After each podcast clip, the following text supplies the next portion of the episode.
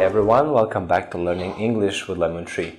Today we are going to learn a new sentence. If you find yourself in a big city and you want to get to a place, you might take into consideration the advice of some local people. Let's have a look. I advise you not to use the taxi because of the rush hour. I advise you not to use the taxi because of the rush hour. I advise you not to use the taxi because of the rush hour. Rush hour is a compound word. It consists of two words, rush hour. So the accent the is on the first word, rush hour, rush hour.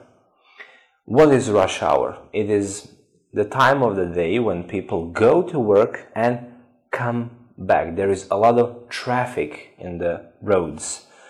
For example, it is usually around 7 from 7 to 8 a.m. in the morning and around 5 p.m. in the afternoon. Advise, this is a verb. Advise, it means to give advice. And this is a device. Noun, it is a noun, and this is a verb. So we write them and pronounce them differently. Advise and advice advise, advice.